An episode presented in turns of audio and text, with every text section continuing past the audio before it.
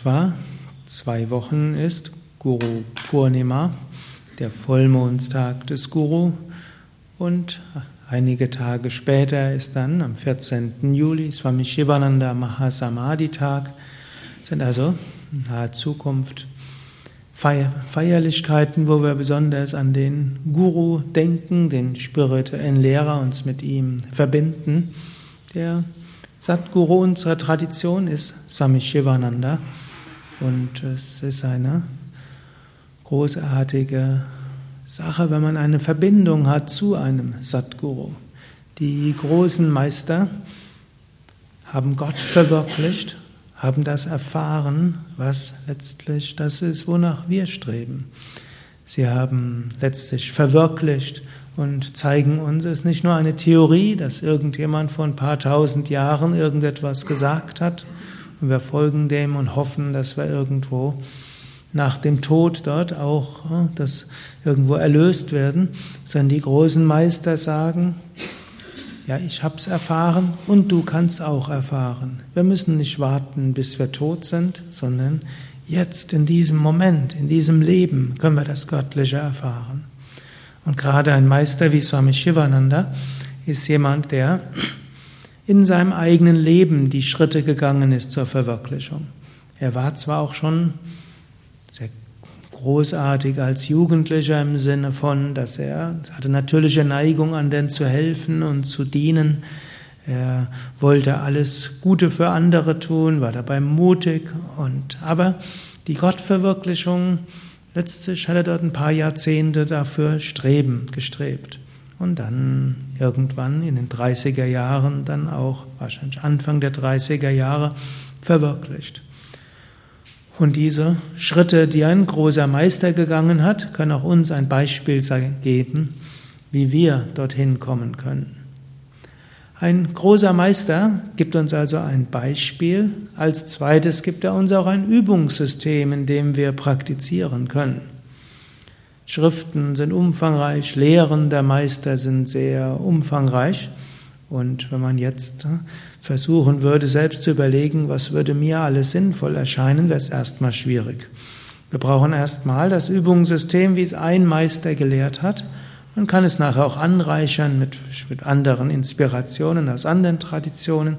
Aber wenn wir so ein großes Übungssystem haben, auf dessen Grundlage wir üben können, dann ist das etwas sehr Gutes. Gut, und wenn man ein Hauptübungssystem hat, kann man auch schauen, ob man das eine oder andere von anderen Meistern Übungssystemen oder eigene Inspiration integrieren kann. Aber es ist etwas Gutes, wenn man so ein Hauptsystem hat. Gut, und natürlich, die großen Meister sind nicht nur Beispiele und Übungssystem, sondern ihre Gedankenkraft und ihr Segen und ihre Liebe können uns bis heute inspirieren.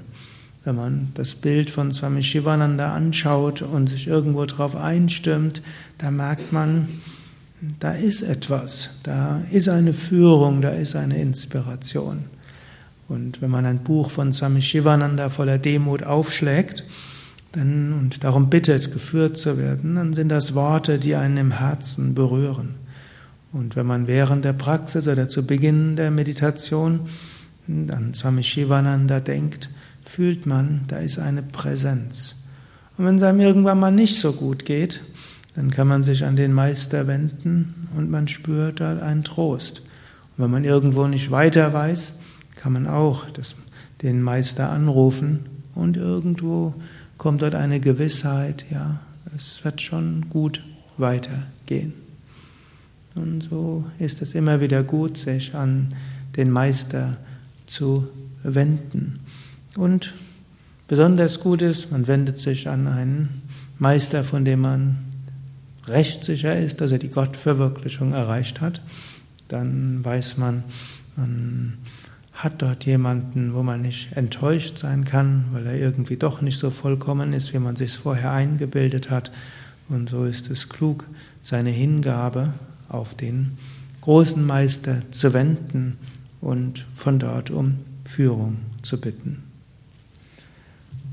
Und ich bitte jetzt um Führung, werde nochmal dieses Buch aufschlagen, Inspiration und Weisheit, und schauen, was es dort für heute gibt. Es hat aufgeschlagen auf Schüler.